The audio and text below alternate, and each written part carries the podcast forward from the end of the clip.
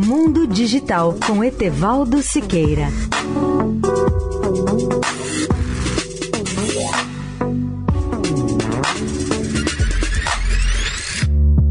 Olá, amigos da Eldorado. Um dos temas mais atuais sobre tecnologia são os avanços presentes e futuros do carro autônomo, sem motorista. Na verdade, o mundo ainda está diante de opções cruciais.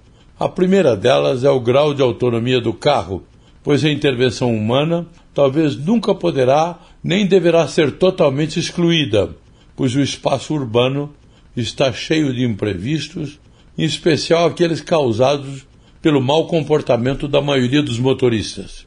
O problema humano ainda é, a meu ver, o maior obstáculo à introdução dos carros autônomos, não apenas no que se refere à educação para o trânsito, mas também com os riscos de invasão dos hackers. Com o desenvolvimento tecnológico, em especial com a inteligência artificial, podemos esperar que os carros autônomos se tornem totalmente independentes da intervenção humana, talvez daqui a uns 20 anos, mas o comportamento humano será sempre um risco e uma preocupação.